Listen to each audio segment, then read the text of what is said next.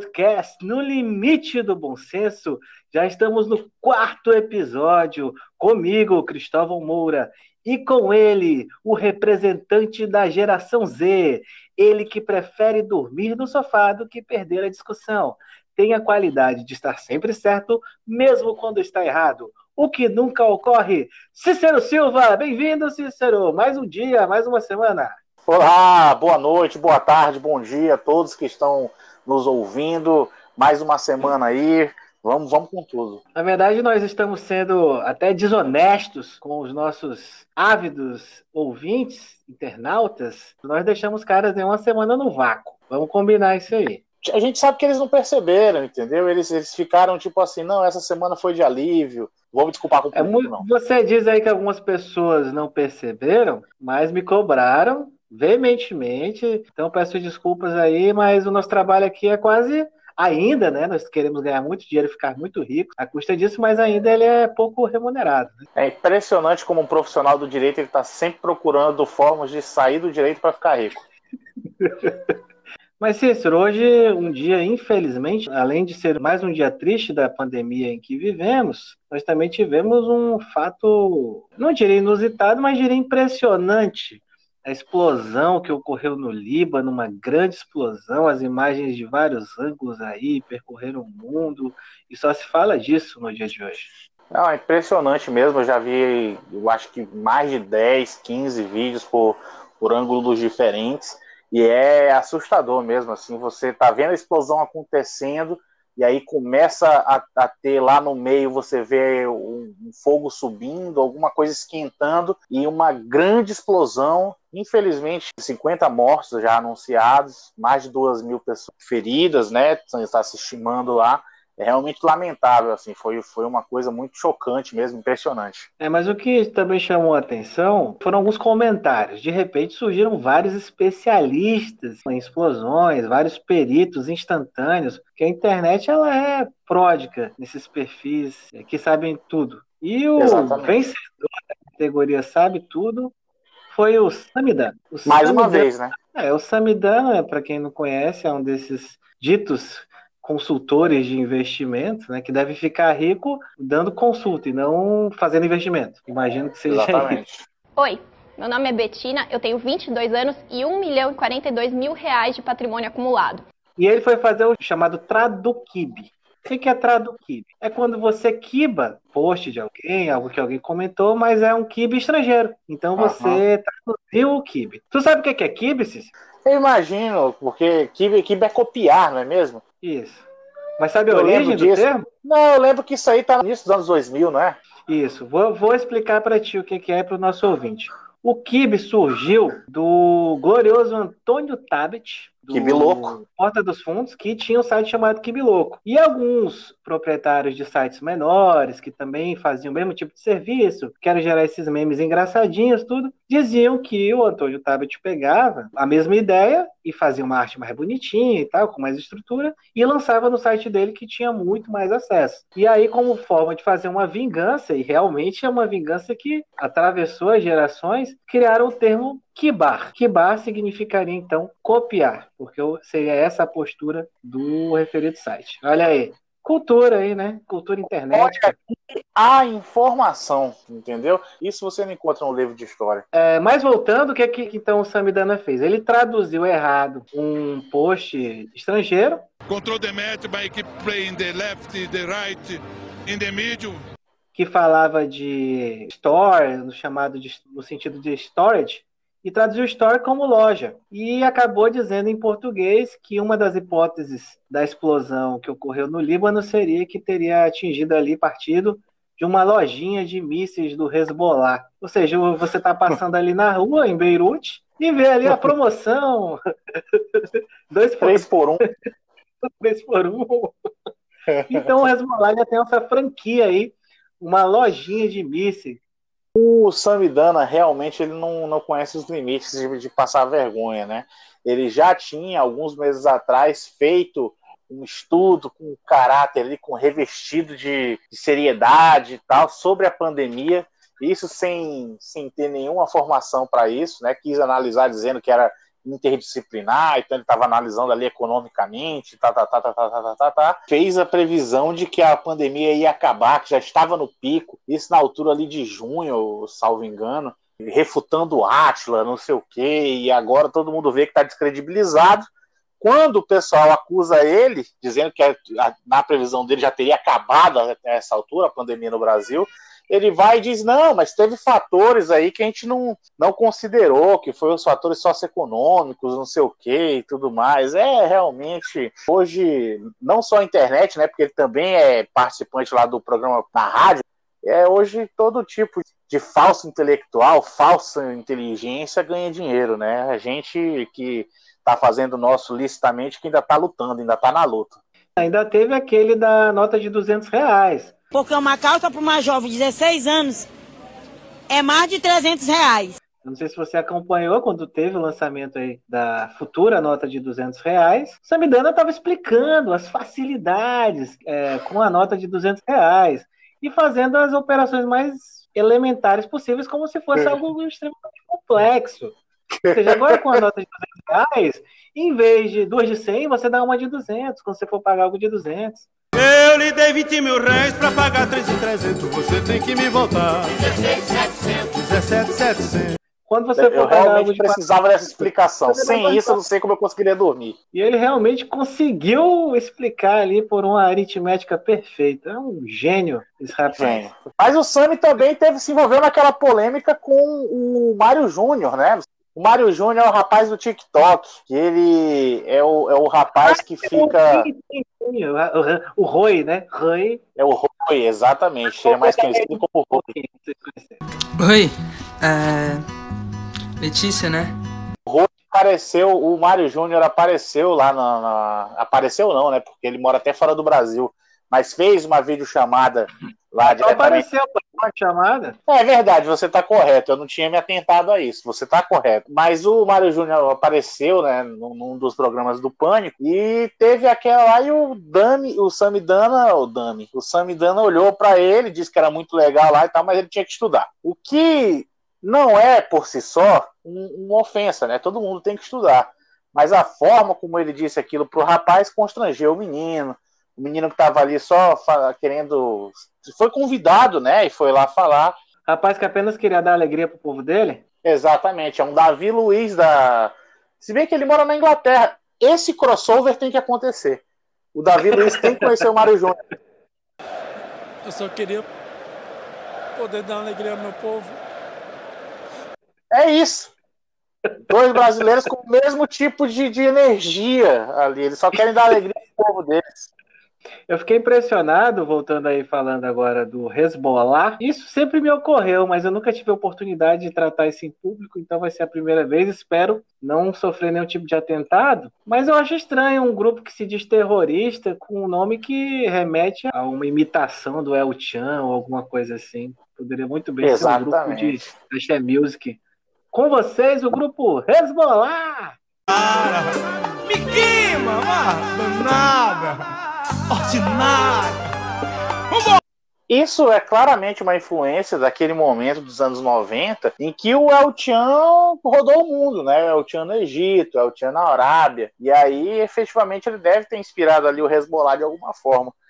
Um assunto que foi comentado, continua sendo comentado e cada vez surge uma novidade sobre esse tema foi a contratação do goleiro Bruno é, ex-goleiro do Flamengo, ex-goleiro do Atlético Mineiro e outros clubes, foi preso, condenado por homicídio com três qualificadoras pelo assassinato brutal da mãe do seu filho. E ele foi contratado então pelo Rio Branco Futebol Clube, daqui do Acre, para disputar a Série D do Campeonato Brasileiro e a Copa Verde. Esse fato foi bastante comentado na semana, houve protestos, houve uh, os famigerados favoráveis aí ao, ao, goleiro Bruno, os fanboys. E o Rio Branco, ele não satisfeito em trazer o goleiro Bruno, agora está sondando o atacante Jobson, ex-Botafogo também, que tem acusações pesadas, parece que tem até estupro aí nas acusações dele. E aí, Cícero, o negócio do Bruno, você considera isso ressocialização do reeducando?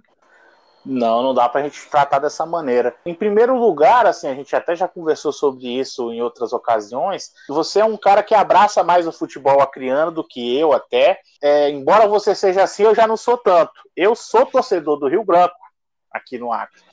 Então, assim, ir pro jogo do Atlético não curto muito e tal. Nem do Rio Branco eu tava indo mais, mas assim, acompanho, as notificações são ligadas no Twitter, então quando tem transmissão de jogo, eu boto na rádio, fico ali acompanhando o dia a dia das contratações e tal. É, tem uma distância, mas, mas ainda acompanhava de longe, né? E agora a gente foi chocado pela contratação do ex-goleiro Bruno. Só tenho isso a chamar. No final das contas, o que está acontecendo com o Bruno é. Ele ficou famoso, ele é um cara famoso, e foi contratado pela sua fama. Porque pelo futebol ninguém sabe. Tem 10 anos que ele praticamente não jogou. Jogou algumas partidas pelo Boa Esporte e tal, mas nada que dê para levar em consideração. E aí o questionamento que fica é: o Bruno hoje é famoso pelo quê? É famoso pelo futebol que jogou há quase uma década?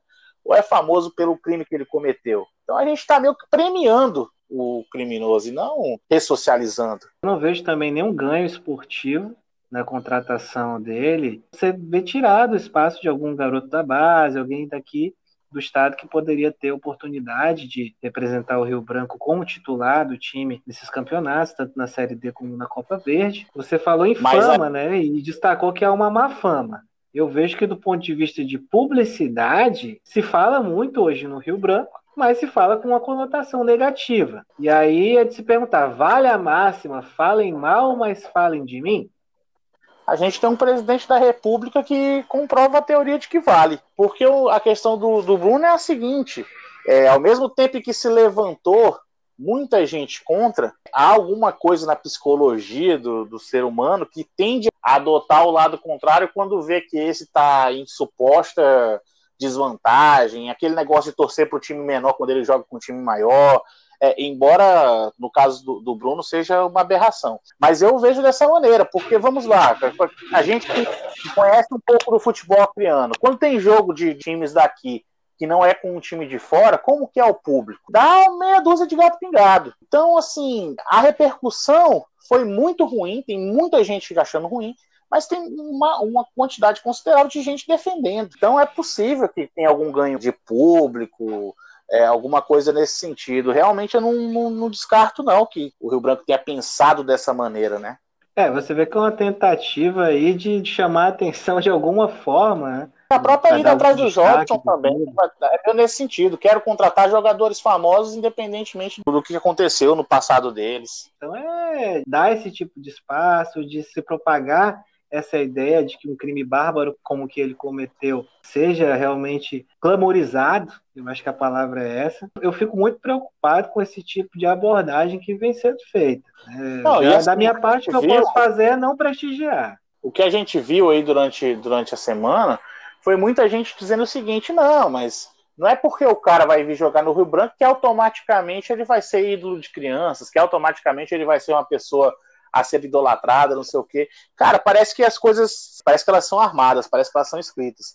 No mesmo dia, o Bruno chega em Rio Branco, alguém vai lá e dá uma criança pro Bruno segurar no colo. Entendeu? É impressionante, assim. Parece que a história é escrita, parece que tem um roteiro porque é, é, desmentido na mesma hora, é assustador. E é o meu grande temor com tudo isso são as piadas que vão surgir, que eu já estou esperando, que ah, o time é bom que mata o goleiro, ah, o Rio Branco vai ganhar na fase do mata-mata.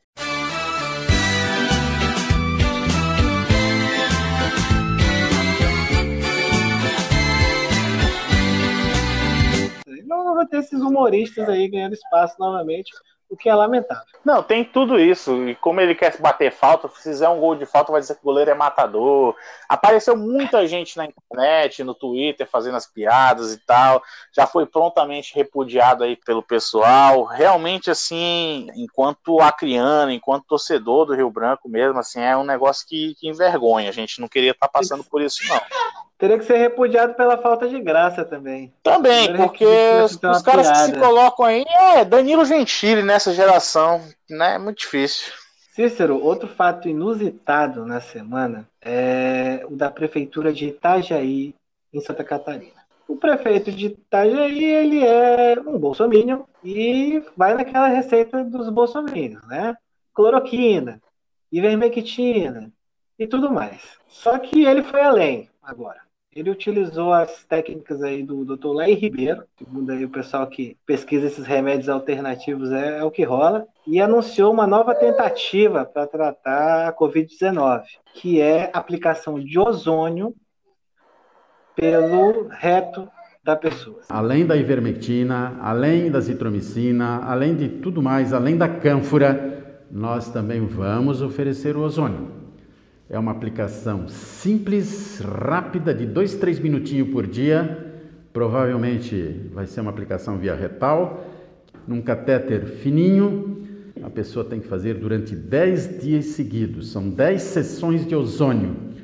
É impressionante porque há grandes teorias a respeito disso, né? A primeira é de que isso é um marketing do pessoal da cloroquina, porque estão tentando tornar a cloroquina mais razoável, ameaçando o, o resto das pessoas. Entendeu? Tipo assim, ah, não, você não quer tomar cloroquina? Fica, não, tudo certo, então. A gente vai enfiar um catéter aqui em você, mas ele é pequenininho, não vai nem. Vai ficar tudo bem. Uma vez por dia, você vai ficar maravilhoso. Então, aí o pessoal começaria a repensar. A outra estratégia, é, sugerida pela internet, pelos memes, é que é uma tentativa de fazer o pessoal ficar em casa mesmo. De ficar em casa usando máscara, se cuidar mesmo, parar de, parar de se infectar, porque vai ter todo mundo, vai ficar todo mundo com medo de ter um catéter no reto. Mas assim, piadas à parte, eu dei, eu dei uma olhada a respeito também. Isso aí foi informação clínica em Santa Catarina, e aí vai acompanhar um grupo que vai tomar o tratamento tradicional, vai acompanhar um outro grupo que vai tomar esse tratamento é, com ozônio. E é complicado porque e nem, nem mesmo autorizado pela autoridade de saúde competente, é aquele teste clínico controlado, randomizado, duplo cego, um grupo placebo, e os cientistas têm dito que é o correto a se fazer. Que após a experimentação em, in vitro, né, deveria passar primeiro para ratos, camundongos, depois passar para macacos, e só então fazer os testes em humanos. É, aparentemente não está seguindo essa ordem. É mais uma invenção sem nenhum tipo de comprovação científica robusta desse pessoal que efetivamente a gente não sabe mesmo qual é a motivação. Eu já desisti, como eu já disse aqui outra vez, de achar que é só bolsonarismo puro. Para mim tem alguma interdição ou má preparação mesmo uma inovação, Cícero. Eu acho que a pessoa, quando ela quer achar o buraco da camada de ozônio, ela tenta qualquer coisa. Agora. Mas aí é, com o buraco do, do ozônio dos outros é refresco, né, cara? os caras querem a nossa hemorroida. Prefeito o que eu acho engraçado é que um dia desse o pessoal tava falando que máscara, aquela máscara que a gente usa normalmente, seria coisa de viado. E ozônio no toba é coisa de macho. Eu não sei mais de nada. Eu realmente desisti como você também. E tem um, um grave risco também, Cícero, nessa, nessa questão, porque você sabe, as medicações, quando elas são aplicadas, elas são aplicadas em dosagens e protocolos específicos. Se o pessoal errar a dosagem, a gente pode ter muita gente ficando viciada nisso. Então você vai ter uma série de pessoas aí dependentes desse ozônio introduzido no, no reto. Não, é, realmente aí tem. Acho que tem muita gente conservadora, bolsonarista, que com alguns preconceitos aí que vai se refugiar nesse tipo de tratamento, para finalmente se libertar. Vai aproveitar para sair da repressão, tentar experimentar um pouco do que vem negando há tanto tempo. É possível. É possível, é totalmente possível. Ai, pai, para! Cícero, a pauta agora são os concursos públicos. Há algumas semanas, a Defensoria Pública do DF divulgou o edital de concurso com 60 vagas para analista daquela instituição. As inscrições vão de 15 de setembro a 5 de outubro. O que mais me chamou a atenção, Cícero, nesse caso, foi a repercussão no universo concurseiro do salário inicial. O salário inicial divulgado foi de R$ 5.241. E surgiu um debate: vale a pena ir para Brasília por esse salário? Não, a gente não vai desprezar emprego assim, mas por outro lado, assim, o custo de vida em Brasília é muito alto, entendeu? 5 mil reais a gente brinca, mas a gente sabe que para a maioria dos brasileiros é muito dinheiro e tudo mais, assim. Agora, para os padrões de remuneração da, das, das, carreiras jurídicas, de, de modo geral, também não seria tão ruim se não fosse num lugar tão caro de se viver. Eu não conhecia Brasília, tive a oportunidade de ir ano passado, Coincidentemente, você também estava lá na, na, nos jogos da OAB, não é? E aí a gente até teve as oportunidades de sair para jantar, tomar, um, tomar aquela cerveja, etc. Não que você é, tenha feito isso durante os jogos, mas. é, não que você não tenha. Prossiga, prossiga. Não, enfim. Mas a gente. É, eu fiquei surpreso mesmo com Brasília, porque eu sou um cara que gosta muito de praia, sempre vou pra praia e tal. E eu me divirto muito com muito pouco dinheiro na, na, na praia. Porque eu vou ali, sento, sento na barraca daquela, tomo um banho de mar, paga ali dezão na, na barraca se, se eu não tiver consumo, se eu consumir, o cara não cobra nada. Então, assim, chega no fim do dia, eu sei que eu gastei pouco, dou aquela gastada no jantar, tranquilo também e tal. Se tiver com muito dinheiro, esbanja, se tiver com pouco, dá para comprar um negocinho ali na rua. É tudo tranquilo. Cara, eu fui para Brasília passar uma semana. Que coisa assustadora, cara. Para você respirar, você tem que pagar. É impressionante. É, é, é um custo de vida muito alto. E esses 5 mil não compensa, não. Para mim, não. Agora, para quem mora lá, né, acho que vale a pena. É, surgiu até um meme, né, de decorrência disso, do concurseiro raiz e o concurseiro Nutella. Aí dizer que o concurseiro raiz fala assim: ah, surgiu um edital de R$ 1.500 lá no Acre, vou correndo. Aquele cachorro grandão, né? É. Aí, o, aí o concurseiro Nutella. Aí, edital de 5 mil em Brasília, não vou. Com aquele cachorrinho pequenininho. Mas assim, a gente é, conhecendo algumas carreiras e tal, às vezes o pessoal tá perdendo a oportunidade de fazer uma aposta também, né? Pessoal aí claro. que gosta das, das apostas, o cara entra numa carreira dessa, tá com um valor relativamente baixo aí, depois faz uma construção, altera aí eventual PCCR, plano de cargos e carreira, dá uma elevada nos salários, aumenta com titulação, e de repente, aí, em três anos, o cara tá levando uma grana para casa, né? Agora, no final das contas, eu acho que para quem tá estudando para outros tipos de cargo, que se assumir não vai interromper os estudos e tal, talvez realmente não seja negócio. Mas para quem mora lá, para quem está ali perto, parece que os arredores de, de, Brasília, né, as cidades satélites lá, não são tão caras de se viver como é o plano central lá, né? Plano então, piloto. Plano piloto, exatamente. E aí talvez seja mais jogo. Agora, para a gente que está longe, eu acho que é um risco aí que não vale a pena correr, não. Cícero, eu concordo com o que você falou, a questão da aposta. E tem outra coisa também. Depende muito do perfil da pessoa. Se ela está em um perfil ali de uma segurança financeira, seja em razão da estrutura familiar, ou se ela está no escritório, se ela está descolando algum dinheiro, muito bem. Se ela está urrando, meu amigo, se abraça e sai correndo, que isso aí é uma oportunidade até de um trampolim para outra coisa. Você pode é. usar isso como uma bolsa de estudos, porque você alcança a sua independência financeira, que eu acho que é o primeiro ponto. E como você é. disse, isso é a Defensoria do DF é nova, é uma instituição nova, não existia até pouco tempo atrás. Então é natural que eles vão se estruturando ao longo do tempo. E essas carreiras de apoio deles, conforme agora vai entrando o pessoal do concurso, também vai atrás dessas reivindicações para obter essas remunerações melhores. Então acho que essa aposta eu diria que é uma odd muito boa para você entrar para quem não entende o que é odd aí, odd é o valor da aposta, né? É como ela paga, como ela remunera no mercado de apostas. Mas assim, eu, eu vejo também desse, desse mesmo modo que você, né? Você está concordando comigo, né? Mas para ampliar um pouco, é, é, a gente já viu isso em outras ocasiões. O pessoal tem como fazer essa estruturação sim, é, e aí tem que ver onde que tem os benefícios, como que paga uma pós-graduação em percentual, se tem alguma gratificação, se tem alguma chance de ter alguma função. Como você disse, é nova, tem alguns espaços em aberto, há uma chance de crescer. Agora, sim, realmente existem tipos de concurseiro, né? Então, é como você disse, tem aquela pessoa que está ali, está é, tá precisando mesmo de, da oportunidade mais próxima, está precisando ali de um salário, tá precisando sair de uma situação muito incômoda, tem que se abraçar mesmo, tem que jogar o jogo como ele é jogado.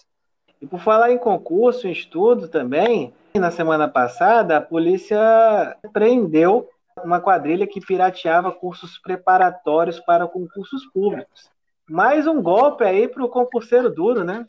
Exatamente. Eu, eu jamais consumiria um curso pirateado, não é mesmo? Inclusive, tenho aqui um testemunho para dar. Quando eu fui fazer a segunda fase da minha OAB, pô, fui procurar um, um, curso preparatório desses, né?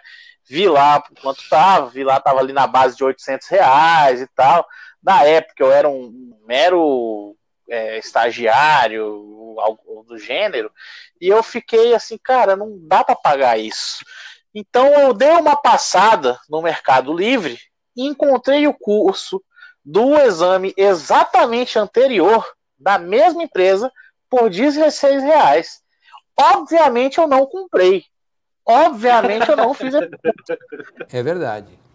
Quer dizer, às vezes não. Eu preferi ficar ali trabalhando eu mesmo, estudando eu mesmo em casa, sem nenhum tipo de, de material de vídeo aula e tal. E felizmente deu tudo certo.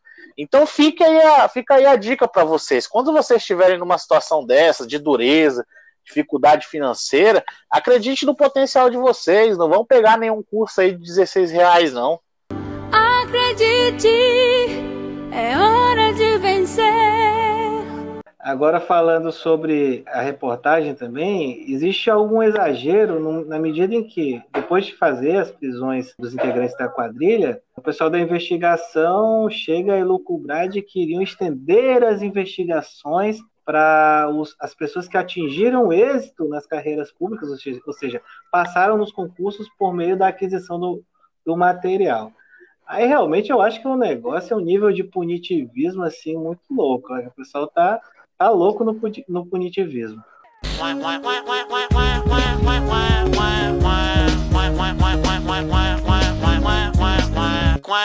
Não, hoje realmente está todo mundo apontando o dedo na cara do outro. Todo... Eu imagino que tem um grande grupo de, de polícias e entidades de controle no Brasil inteiro em que eles olham assim, assim não, eu vou fazer a matéria mais do jornal essa semana. Vou tirar o printzão aqui e te mandar. Tu é doido? Eu tô indo atrás de, de cara que passou em concurso, pô. Tu é doido? Aqui que, que vocês vocês estão fazendo o quê? Estão na favela? Tão, tão, eu tô aqui atrás de colarinho branco, rapaz. Aqui eu sou, sou bom demais e tal. Realmente eu tô imaginando ter alguma competição assim. Nada explica nada explica essa sede, essa obsessão de aparecer na mídia mesmo, assim, porque assim, o que é crime tem que ir atrás. Agora, tem uns exageros mesmo, assim, que parece que o pessoal dá um pouquinho, passa um pouquinho do ponto, tá realmente com a cabeça perdida aí.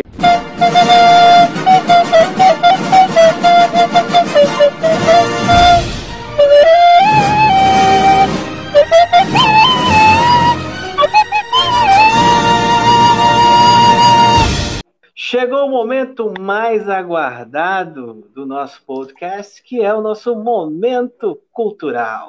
Cícero, qual é a dica de hoje para o nosso amigo ouvinte? Olha, eu tenho duas dicas, na verdade. Eu tinha uma já, já guardada e teve outra que eu vi agora, de última hora, que eu acho importante dividir aqui com vocês.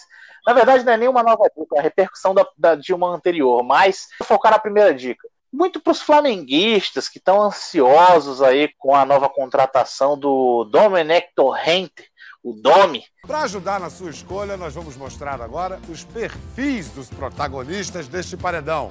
Primeiro, o Domini. Que era auxiliar do, do Guardiola por 10 anos, sabe tudo de futebol porque treinou com o Guardiola, osmose, o negócio e tal. Manchester City é, teve uma série, teve um documentário chamado Tudo ou Nada, All or Nothing, que foi feito aí por uma produtora que também já fez um sobre a, seleção brasileira e foi sobre aquela temporada em que o Manchester City fez mais de 100 pontos na Premier League sob o comando do Guardiola. E assim, para quem quiser conhecer mais do Domi, porque na verdade o flamenguista não conhece, né? Não, o grande Domi chegou, não sei o quê, muito bom, lá, Ninguém conhece, né, na verdade ninguém acompanhava o cara na Major League Soccer, né? Então a realidade é essa. Então, assim, se você não conhece o Domi, dá uma olhada lá nos oito episódios do Our Nothing Manchester City e vai ter em alguns momentos o Domi, o Domi trabalhando lá com o time. É muito interessante porque o Guardiola ele foca muito no aspecto mental, preparar o time mentalmente para as partidas, mas o Domi tem a importância grande ali de preparar o time para bola parada, preparar o time para pelos lados que atacam. Ele, ele sempre faz a leitura de jogo do adversário, grava o DVD, vai lá explicar como o adversário joga. Ali nos últimos, nos últimos 10 minutos antes, do, antes da pré-eleição, ele sempre senta com o Guardiola e um analista de desempenho do time adversário também para traçar as estratégias do time, o que, que vão pedir para o time. Então, realmente, ali é um cara que que aparece bem pro flamenguista que não, que não conhece ainda. E pro torcedor, para quem gosta de futebol de modo geral. É, a, a, Amazon tem vários, várias opções de séries, de coisas relacionadas ao futebol, mas nem todas têm qualidade. Esse All or Nothing dessa empresa, que eu não lembro o nome da produtora que faz esses All or Nothing, que fez tanto o Manchester City quanto a seleção brasileira, é um material muito bom. Eles conseguiram tornar a conquista da Copa América da seleção brasileira em algo muito bom, e essa temporada do Manchester City, que foi histórica por causa dos mais 100 pontos e tal na Premier League, em algo muito bom também, porque o Manchester City perdeu em todo o resto. Todas as outras competições o Manchester City perdeu, foi eliminado de forma vexatória pro Liverpool na, Premier, na Champions League. Mesmo assim, eles conseguem dar uma emoção assim que é muito legal de se assistir. Eu ouvi alguma coisa errada ou você disse que eles fizeram um All or Nothing falando da seleção brasileira que ganhou a Copa América? É isso mesmo que eu tô ouvindo? Fizeram! Brasil! É muito engraçado, porque. Mas é, é quando mas como? O que, que tem de mais nisso? O cara que era a taça Guanabara do mundo. E aí fizeram como se fosse uma grande coisa, um negócio épico. Que, que horror, é. gente. Mas, mas o legal é isso. Se você desligar que você assistiu a Copa América, fica um negócio muito bom. Porque se você lembrar como foi, você fica, pô, mas não foi bem assim. Mas quando você desliga da realidade, o material que você está assistindo é maravilhoso. Porque assim, é, eles sabem montar o, o material.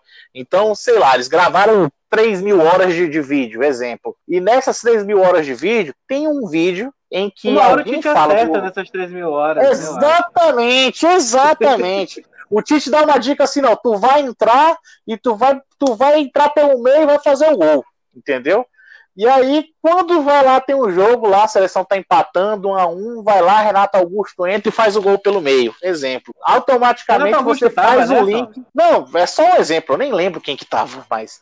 Mas assim, você vê o negócio se encaixando. Por exemplo, acho que tem um último episódio que o Richardson, ele começa com muito protagonismo nos bastidores do episódio, né? Porque a série fala muito de bastidores. Quem é o Richardson, o que, que ele faz, não sei o que e tal. E no final, o Richardson faz um gol de pênalti, ele segura a bola quando o time tá com a menos e tal, ele é muito importante. Mas então você vê as coisas que. Cícero. Ele Exatamente. vários, vários bastidores de vários, só que o cara não fez nada. Exatamente, mas é por isso que é legal, porque a edição é bem feita. Nem sempre as coisas são bem executadas, entendeu? Foi muito bacana bacana, eu gostei. Agora, do City é mais frustrante, se você. Eu sou torcedor do City, né? Então eu conheço bem a temporada.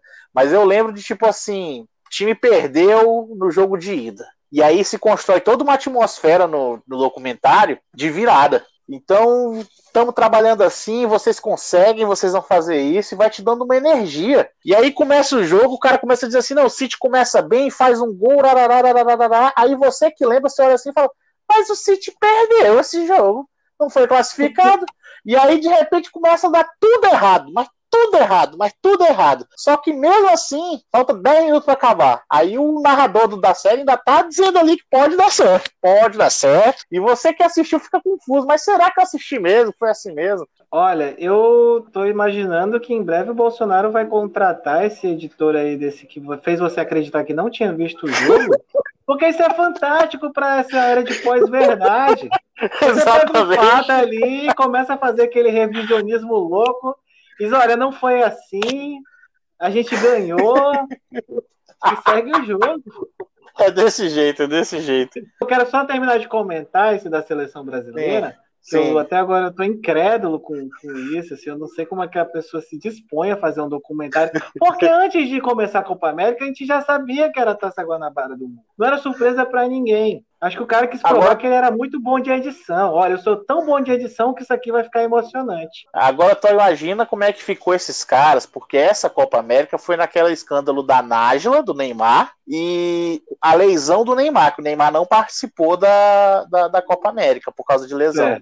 Então tu imagina, os caras começaram a gravar ali, começaram a cobrir o Neymar, que é a principal estrela da seleção brasileira, né? E aí, de repente, o Neymar é cortado da seleção e acabou. Não tem mais Neymar. Entendeu? Mas podia ter então, alguém fica... filmando o Neymar fazendo festa com os passos, enquanto os outros colegas estavam na concentração, mostrando que o Neymar estava muito melhor. Mas teve não com, esse, não com essa narrativa, mas teve, teve Neymar, Neymar aparecendo, etc, etc.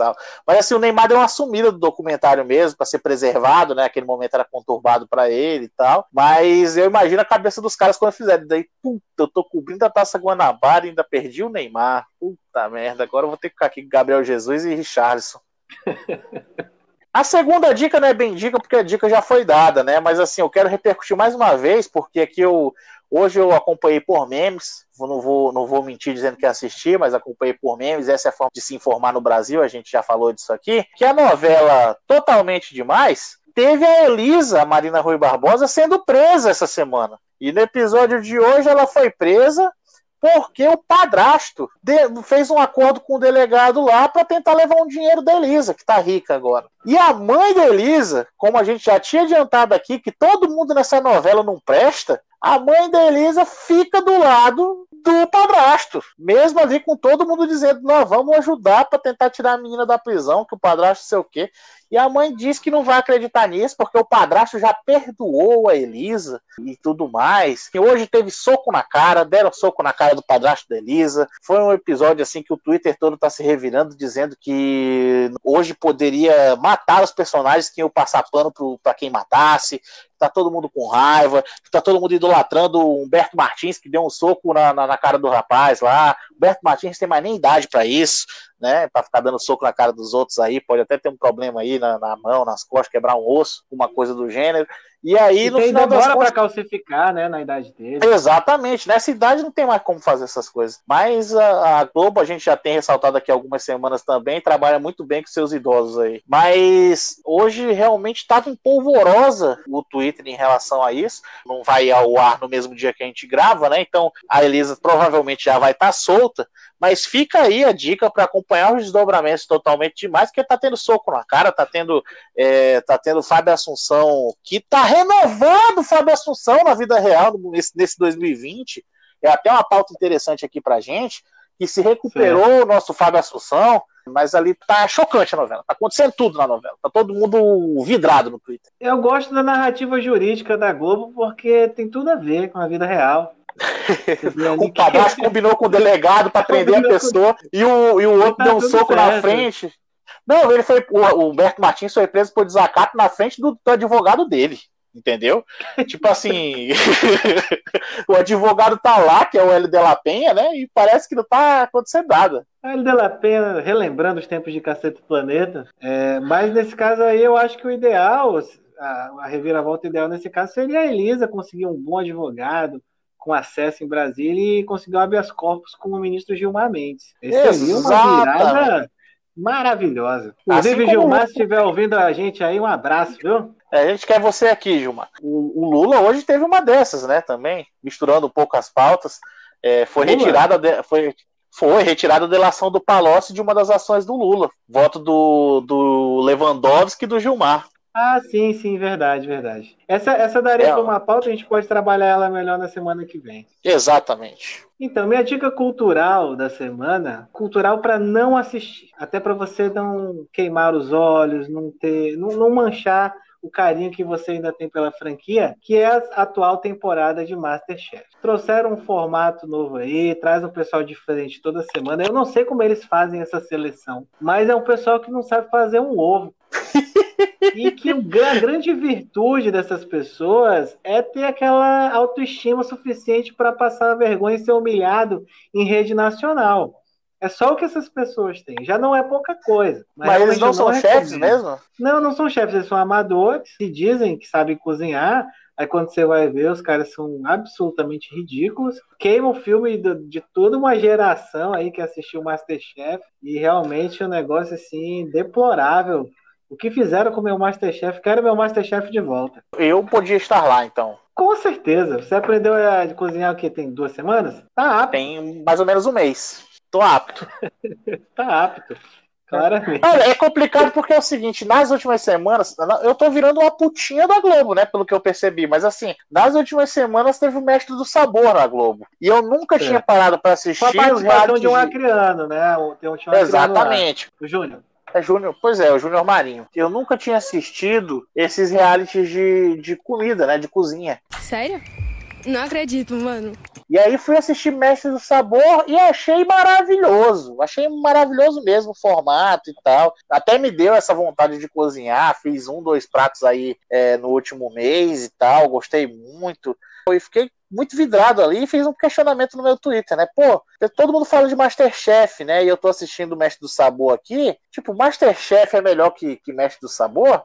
E aí as pessoas, você mesmo falou assim, pô, mas agora você cometeu uma heresia, basicamente, basicamente assim o comentário. E teve outros que também falaram assim, pô, não dá para comparar, é até bom, mas, mas não é que igual Masterchef e tal.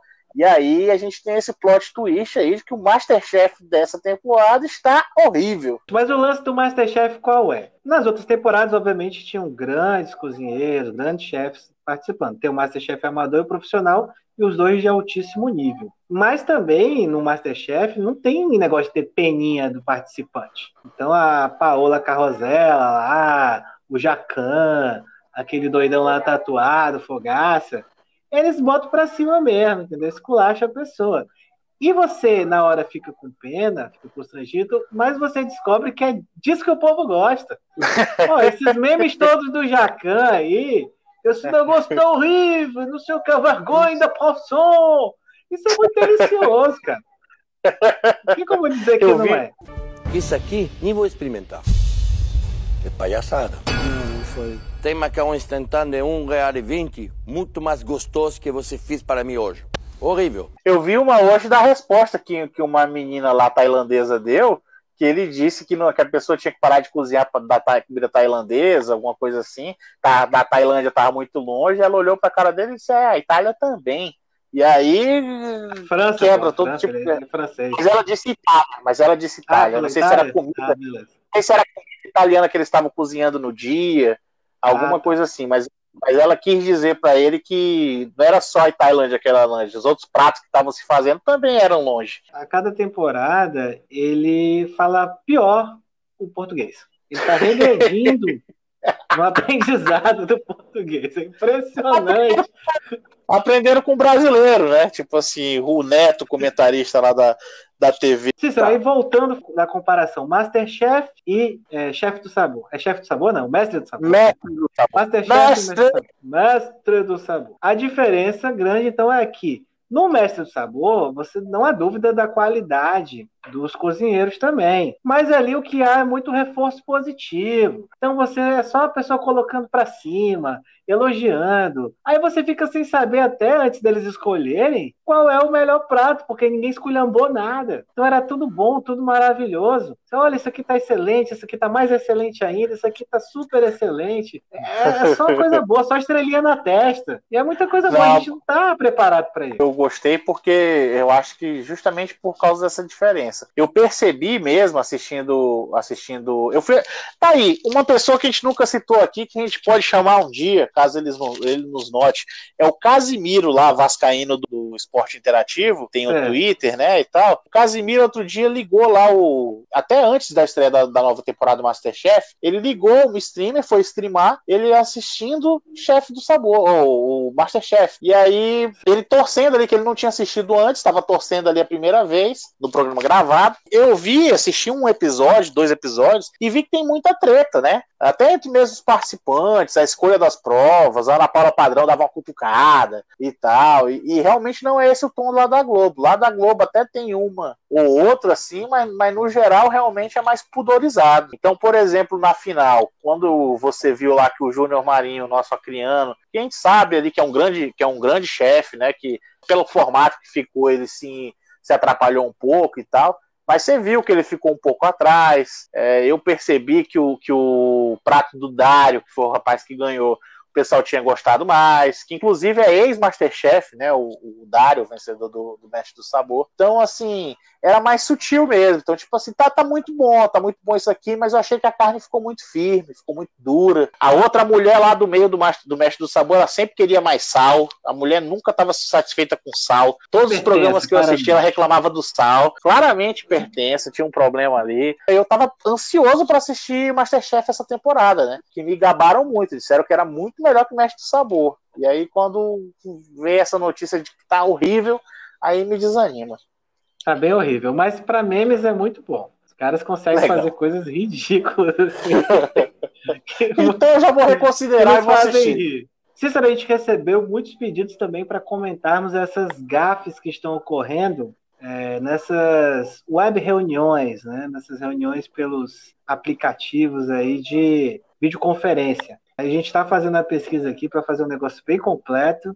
Eu acho que esse episódio, não sei se vai dar um especial só disso, porque fica muito cansativo. Mas a gente vai, vai jogar uma pauta interessante nos nas próximas semanas, então. Você que pediu, fica ligado que a gente vai, vai poder disponibilizar, fazer esse fanservice para os nossos ouvintes.